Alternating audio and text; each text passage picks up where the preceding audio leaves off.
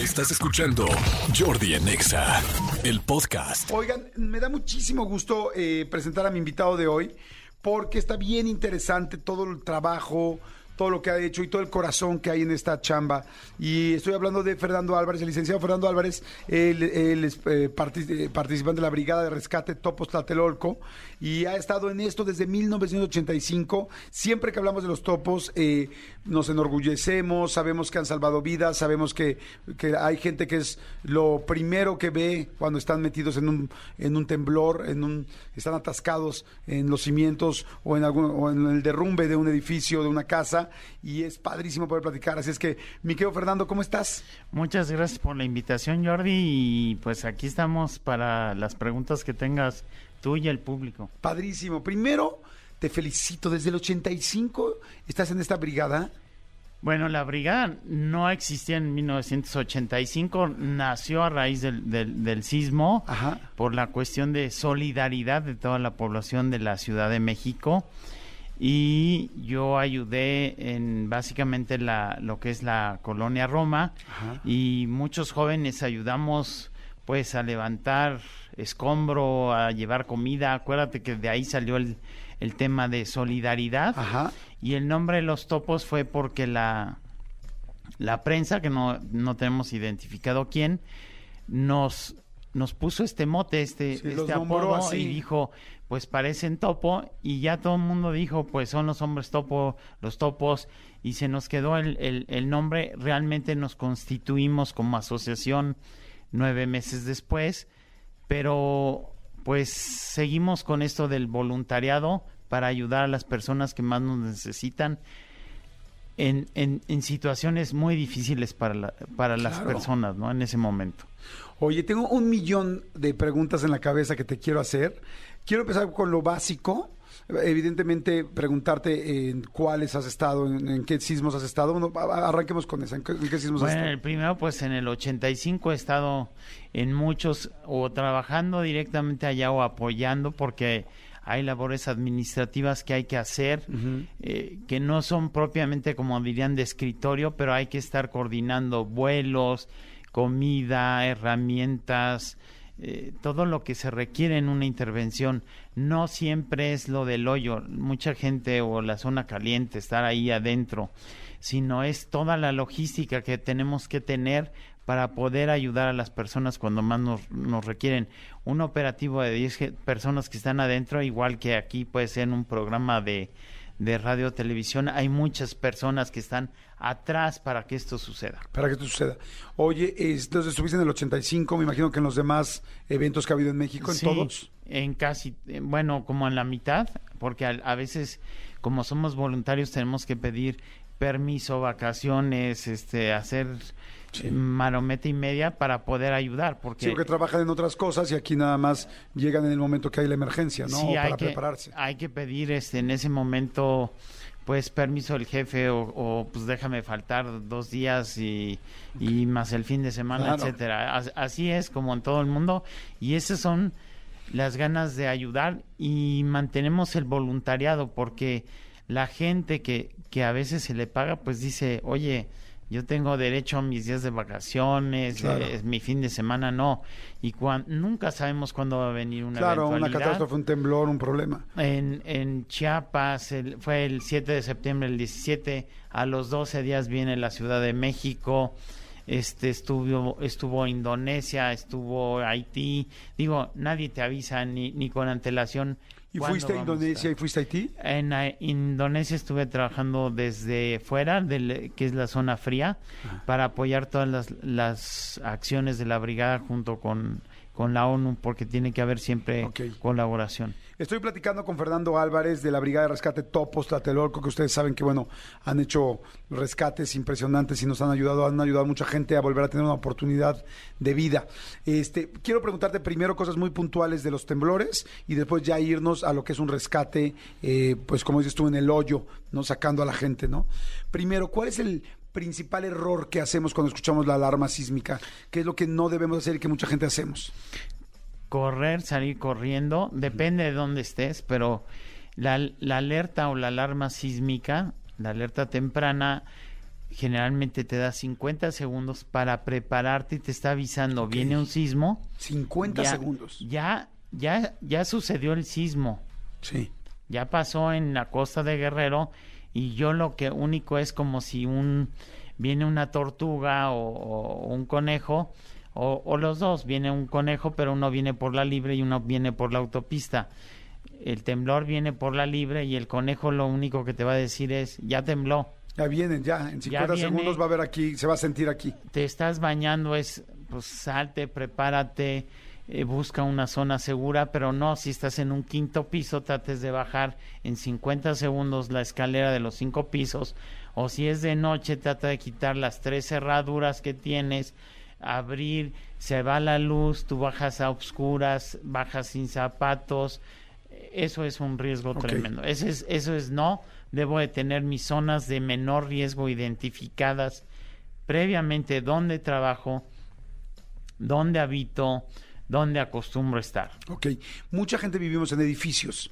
Entonces, al vivir en un edificio, eh, hay edificios donde sí te da tiempo de salir en esos 50 segundos y hay edificios donde no. Es mejor quedarse en un departamento. Yo vivo, por ejemplo, en un piso 23.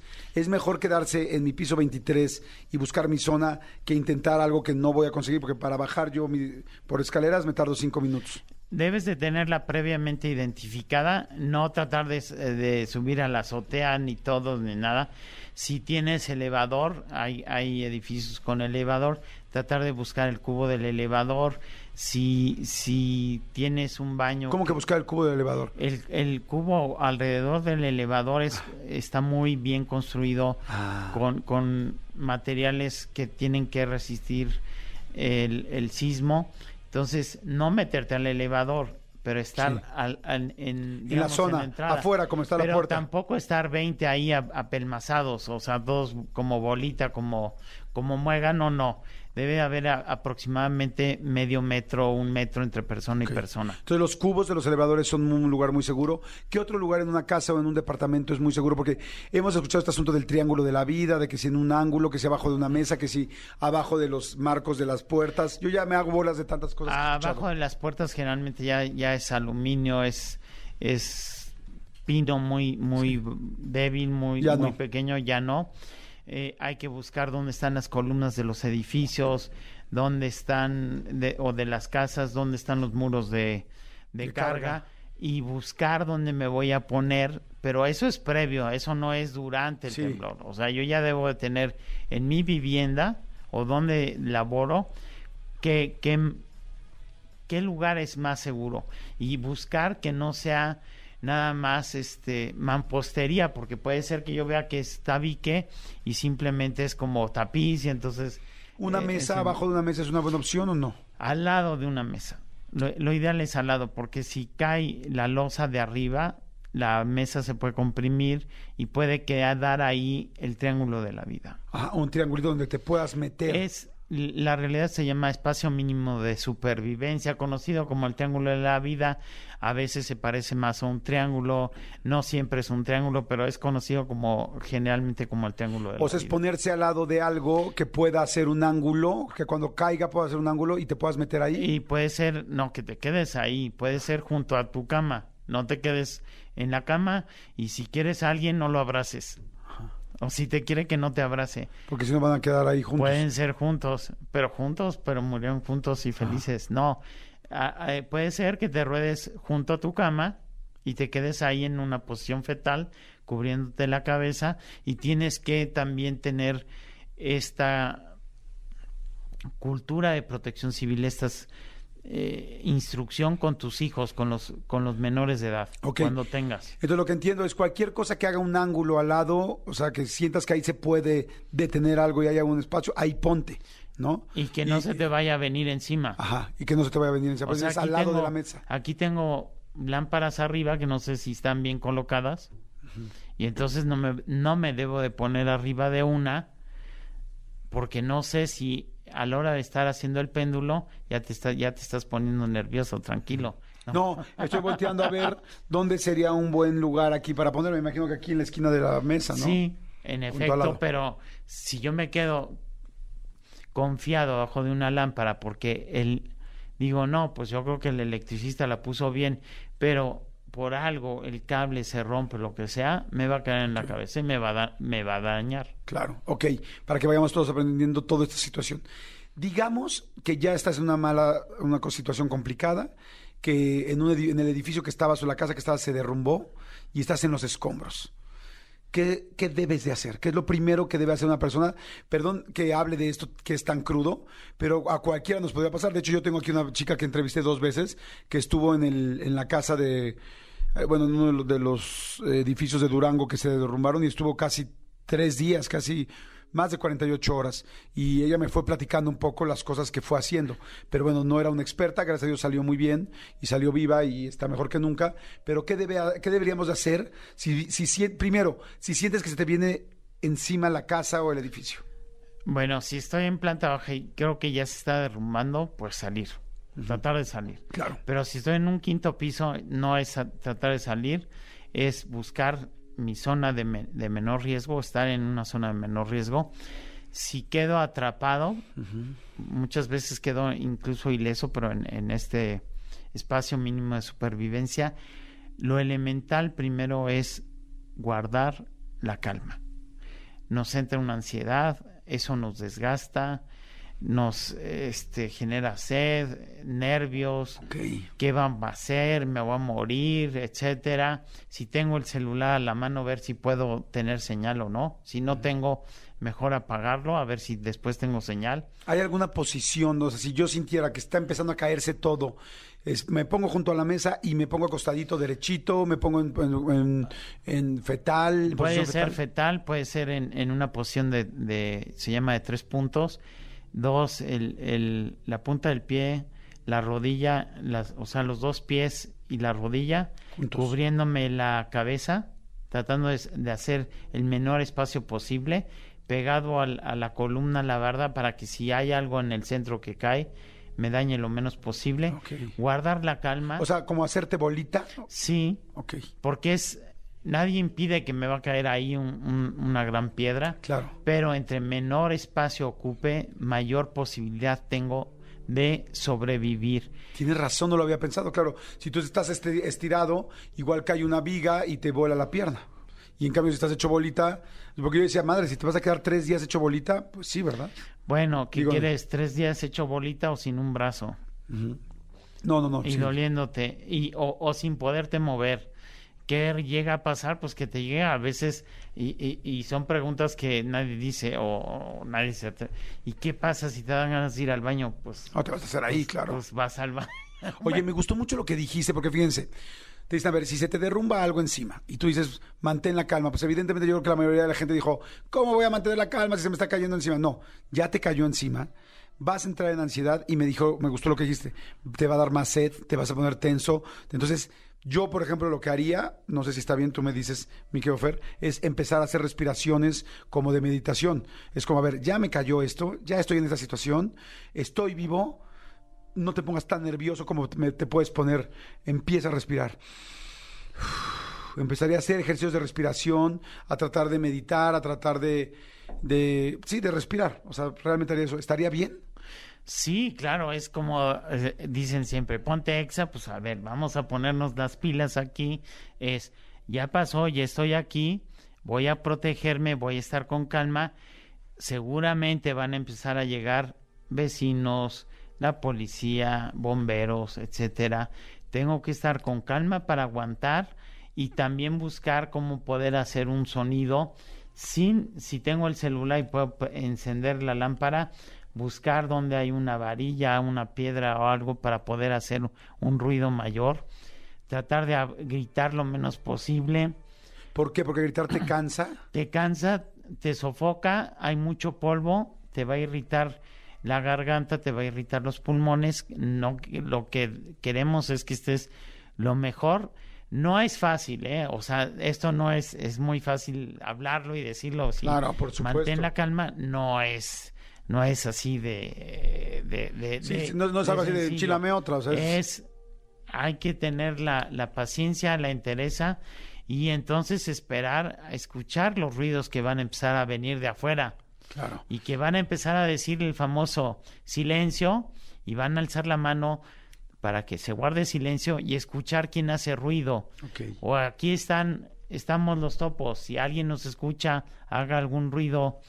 Y así hemos localizado personas. Ok, vamos a seguir ahorita platicando con Fernando Álvarez eh, de la Brigada de Rescate Topos Tlatelolco. Está bien interesante, te quiero preguntar, seguir preguntando qué hacer conforme el tiempo, preguntarte qué tipo de rescates has hecho, cuál muy especial que recuerdes, cuánto tiempo puede estar una persona aprisionada adentro de los escombros, eh, qué experiencias te han tocado vivir, salir y, y sobre todo cómo podemos eh, salir vivos, sobre todo en un país como es México, que tenemos tantos eh, temblores en diferentes partes de la República y que nos están escuchando ahorita. Yo sé que es duro, yo sé que es duro y crudo escuchar cosas de las cuales digamos, ay, no, ni quiero jalarlo. No, no estamos jalando nada, más bien estás preparándote en caso de que algún día haya un escenario negativo, ¿no?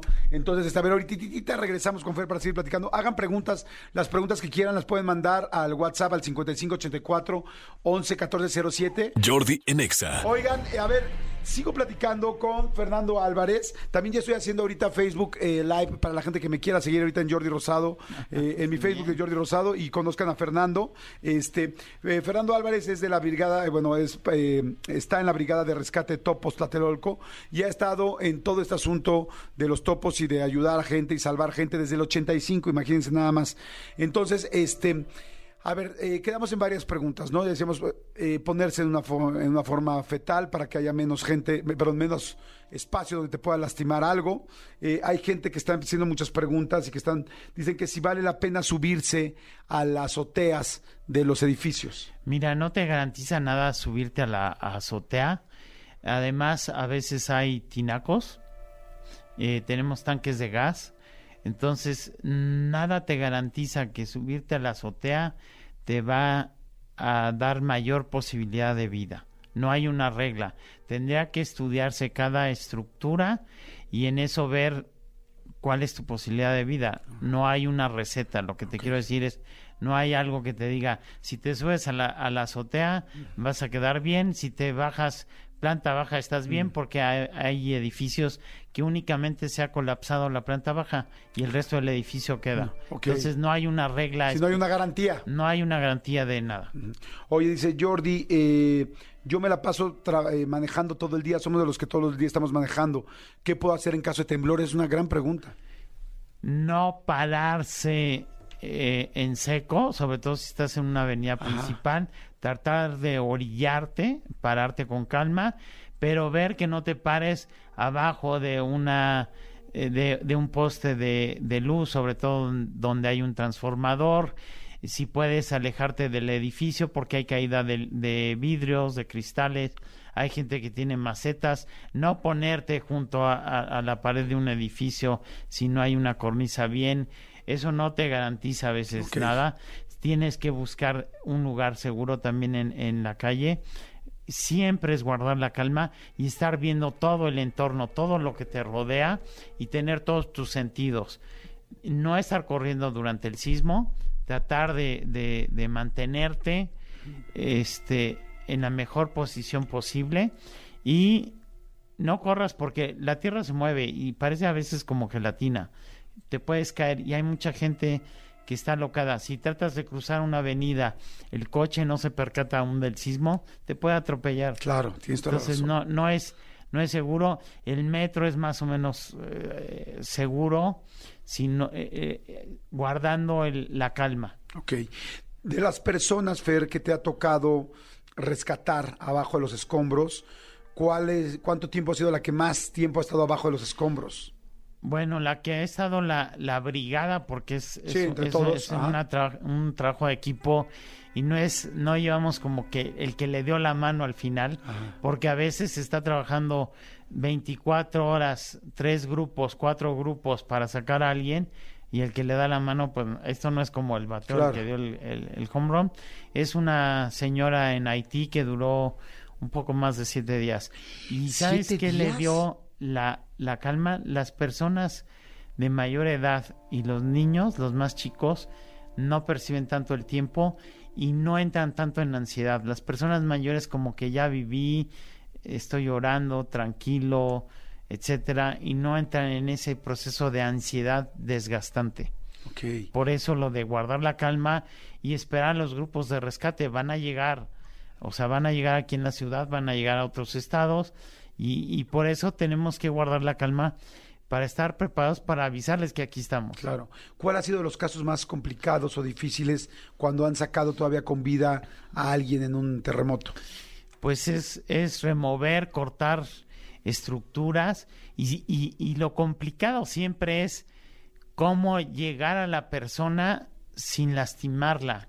Porque no es, no puedo trabajar encima de ella, a veces tengo que trabajar a un lado eh, y ese es lo complejo. Sí. Tengo que ubicarla, como pasó en Álvaro Obregón 222, y decido, entro por arriba, entro por abajo, por un lado, en diagonal, eh, eh, entro horizontal, y, y todos tienen complicaciones y todos tienen riesgo. El, hay un riesgo inminente para los rescatistas, para la persona que tratas de ayudar, pero siempre tratamos de buscar eh, la seguridad de, de todos, del rescatista. Un rescatista no es alguien que vaya a morir, no, no vamos a, no somos mártires, pero vamos a ayudar. Y siempre hay un riesgo y tratamos de minimizarlo, siempre ayudando y causándole menos daño a, a la persona que está atrapada. Cuando vas entrando como topo, en, estoy repitiendo constantemente por la gente que se está uniendo, ya está, hay mucha gente en Facebook Live que nos está viendo, les mando saludos, métanse a mi Facebook Jordi Rosado y ahí está el live ahorita para que conozcan a Fernando Álvarez y puedan seguir también por ahí la entrevista.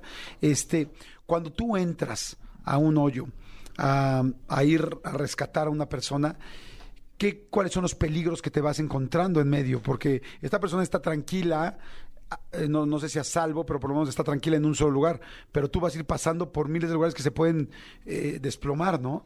Claro, eh, se puede tratar de apuntalar, hay cristales. Apuntalar hay... es ir poniendo como maderas o algunas cosas que te vayan sosteniendo lo que queda de techo, bueno, más bien lo que tienes arriba. Sí, a veces tienes que buscar el, los orificios que se fueron quedando también, por eso pues, el nombre de topos, y, y, ir viendo también la posibilidad de salir y de una réplica.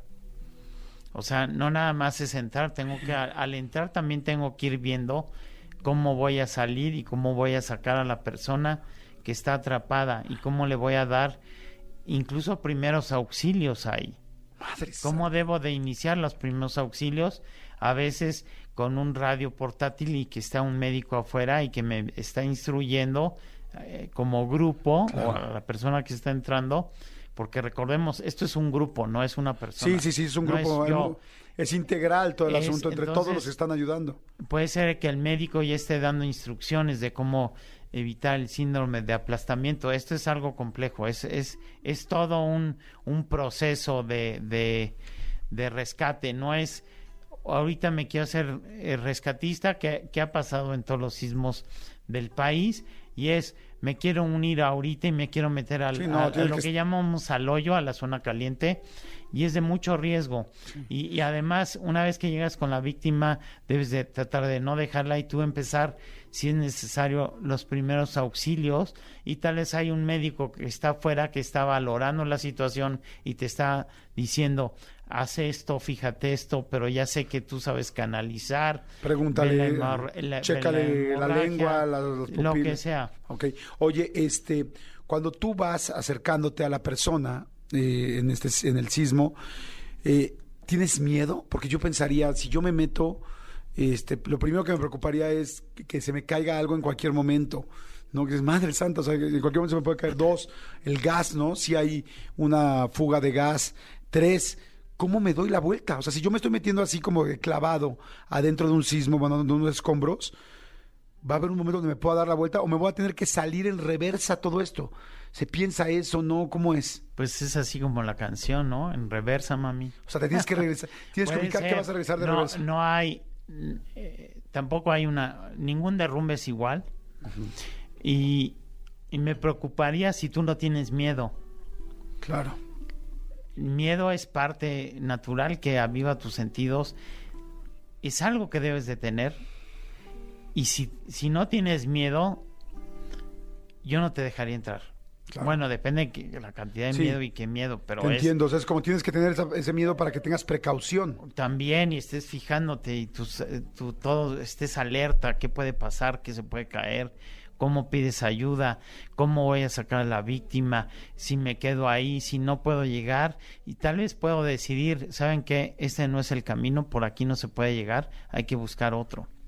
Y siempre mantener también el contacto con la víctima, porque hay gente que dejaba de oír el, el- el ruido afuera en el 17 cuando decía silencio y decían, ya me están abandonando Ya se fueron. ya se están yendo. No, es, es decirle, a ver. O, o- Esto te voy a o- decir, ¿qué le vas diciendo? O sea, hay una persona aprisionada a 20 metros de ti, tú estás tratando de llegar, ¿qué le- y- pero sí te escucha, ¿qué le vas gritando? si, si ya nos escucha y nos entiende, es vamos por ti. Me tocó sacar, a, ayudar a rescatar con alguien de la Cruz Roja y del Eruma allá en, por Gabriel Mancera, en, en un edificio que se colapsó, alguien por el estacionamiento, pero con, ahí, con esta mu- muchacha sí tenemos comunicación verbal y entonces ir ir demoliendo y salió como bebé ahí como nació como si naciera pero tienes que hacer toda esa demolición con martillo con cincel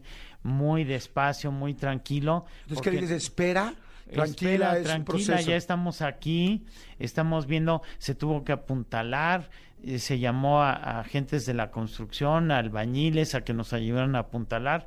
Y lo que te quiero decir es, es en- entró mucha gente en operación para una persona, no es uno solo y Claro. no es, eh, por eso no me quiero volver mártir ni hasta que quede. Puede ser que esta no es la vía más fácil o me encontré una trave que no se puede romper ahí o que si la muevo o se trata de quitar con una grúa se puede mover toda la, la estructura, tal vez es salirse, estar en contacto con la víctima, seguimos contigo y buscar otro método. Y se les llega a decir, hay muchas cosas que tenemos que hacer, estamos apuntalando, construyendo, rompiendo, para llegar, no te desesperes, no vamos a llegar en cinco minutos, quizás es un día más, ¿no? Eh, Sí, y si podemos mandar agua, pero tal vez decirle un día más, ¿Cómo mandan agua?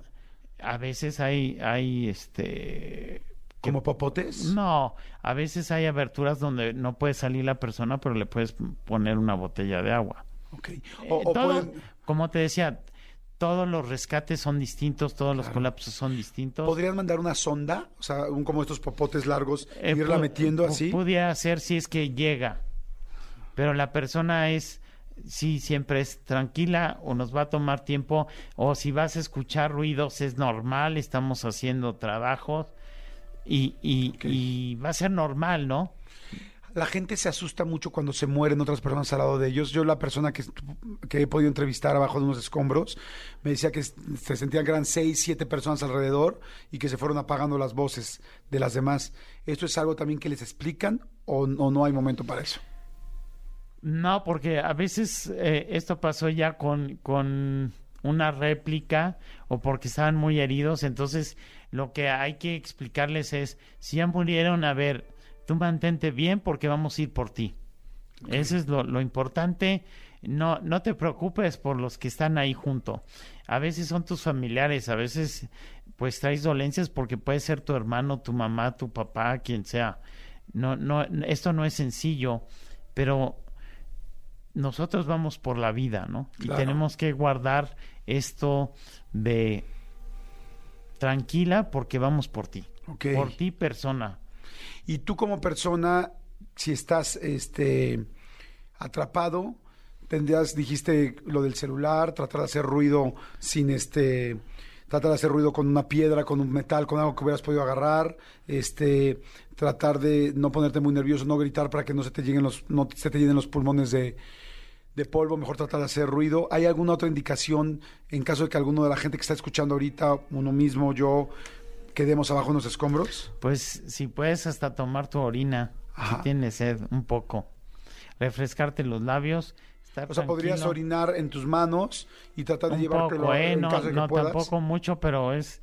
Sí, hay que mantener la calma y, y si te dan ganas de ir al baño, pues Sí, claro. hazte del baño. No, no hay problema, no hay pena ni al salir ni al nada. alguien este que salió en el 17 dijo este por favor limpien mis lentes y mi cara pues van a tomar la foto o sea déjenme que salga limpia no de, de mis lentes. Es eh, se dan situaciones así como diciendo pues ya reviví ya estoy naciendo quiero salir con mis lentes limpios Oye, ¿qué se siente ver a una persona cuando la está sacando? O sea, cuando te ven la cara, quizás sacarla en ese momento eh, ya es más complicado, pero cuando ya lleva un día, dos días allá adentro y llega y te ve la cara, ¿te acuerdas de algún momento así?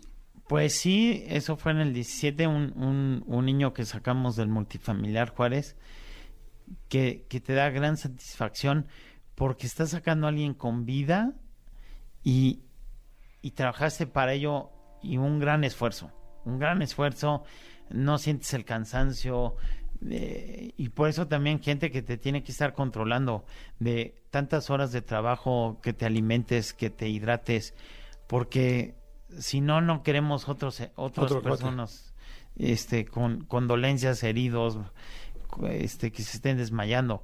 No, el- la adrenalina es tal que decir, pues otra hora más o dos horas más o cinco horas más, no, tienes que tener descanso porque esta es una carrera de, de alto rendimiento, de alcance y no, no termina en un día, no termina en tres horas. Tenemos que estar a veces siete días, catorce días trabajando en turnos de tres, cuatro horas, duerme- duermes dos, comes una, etcétera. ¿Cómo te sientes cuando llegas tú a tu casa y que entre todos rescataron a alguien? O sea, que una persona volvió a vivir por parte de tu trabajo. Es una gran satisfacción.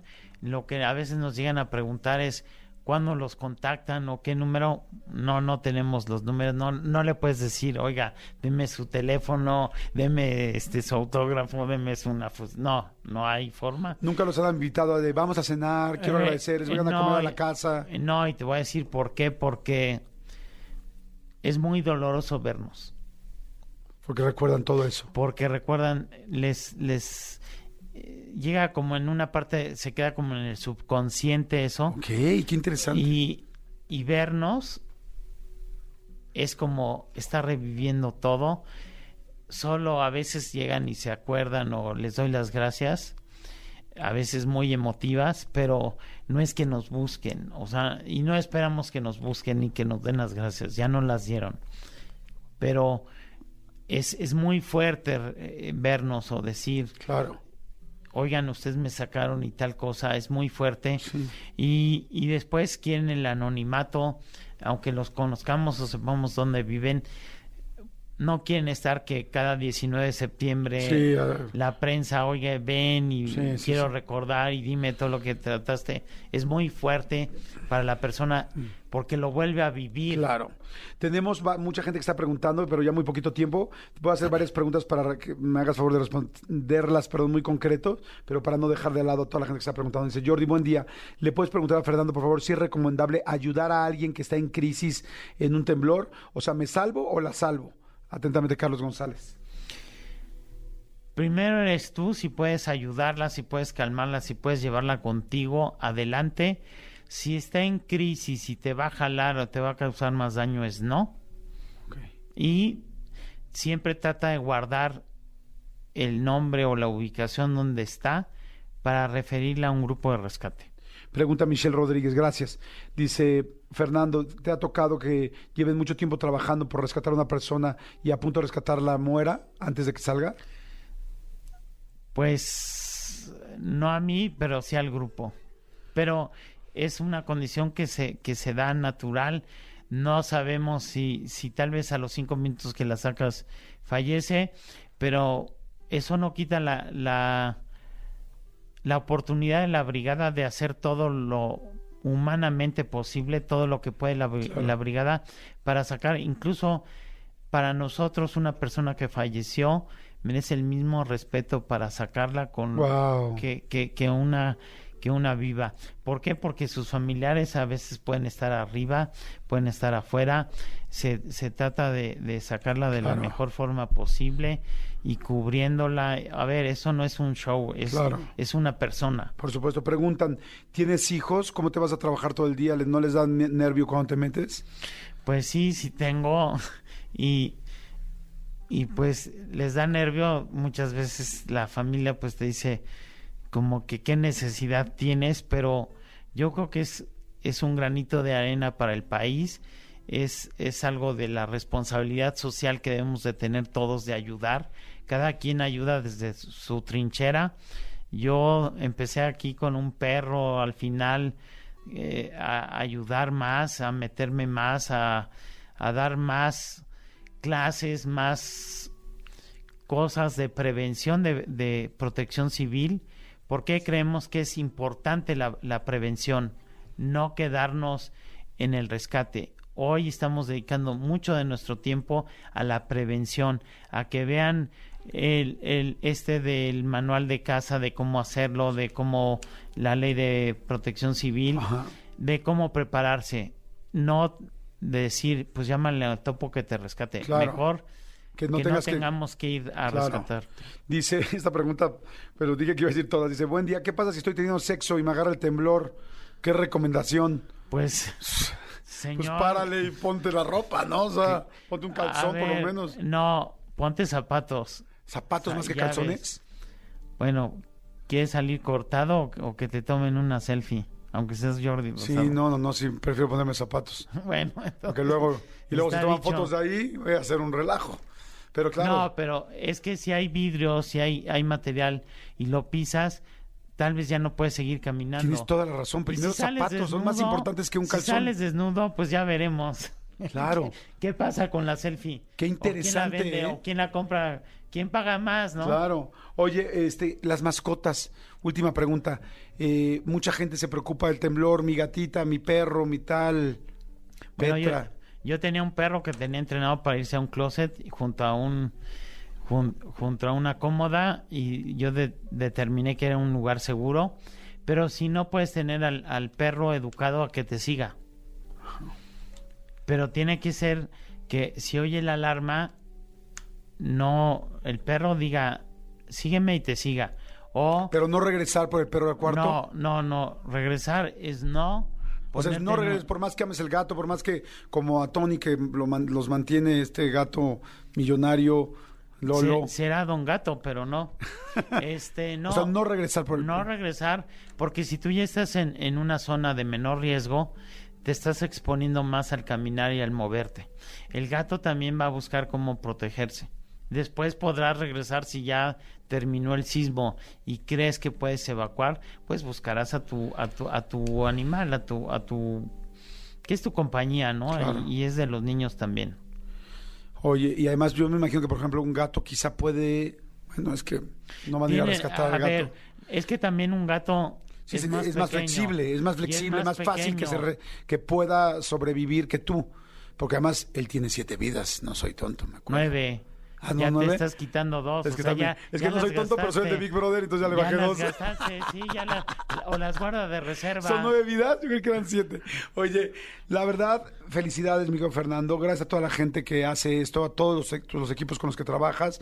Al ser voluntario, sé que no cobra nada por esto y en serio, ver que hacen esto, que, que son, que, que tratan de, que ayudan a gente, que rescatan gente, que dedican su vida y se arriesgan también para salvar a de otros. Yo no creo que haya algo más digno en este mundo que salvar a otra persona este y mucho más arriesgando tu vida. Así es que gracias, muchas gracias a ti, Fernando Álvarez, y a toda la gente, a todos los equipos que han trabajado contigo y que trabajan juntos.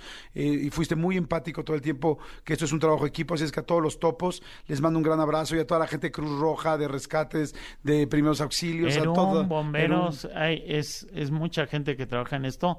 Y déjame hacer un comercial. Claro. Eh, hagan su plan familiar. Lean, si no, si están en un multifamiliar, la ley, entren a, la- a buscar la ley de gestión integral del riesgo y protección civil, que está en la página de la Secretaría de Protección Civil de la Ciudad de México, que es la más completa, pero hay en cada estado de la República. Por favor, eh, hagan su plan familiar, esto nos va a ayudar a salvar vidas. Es fundamental prepararse, guardar la calma y, y pasar esto a, a- a nuestra familia, a nuestros niños. Perfecto. Gracias, te lo agradezco muchísimo. No, gracias por tu tiempo. gracias eh, Muchas gracias. Y por el tiempo desde el 85, por todo el que has invertido. gracias, muchas gracias, Fernando Álvarez, licenciado Fernando Álvarez de la Brigada de Rescate de Topos Tlatelolco. A la gente que está viendo el live, les mando saludos. Muchas gracias por estar pendientes en el Facebook. Escúchanos en vivo de lunes a viernes a las 10 de la mañana en Exa FM 104.9.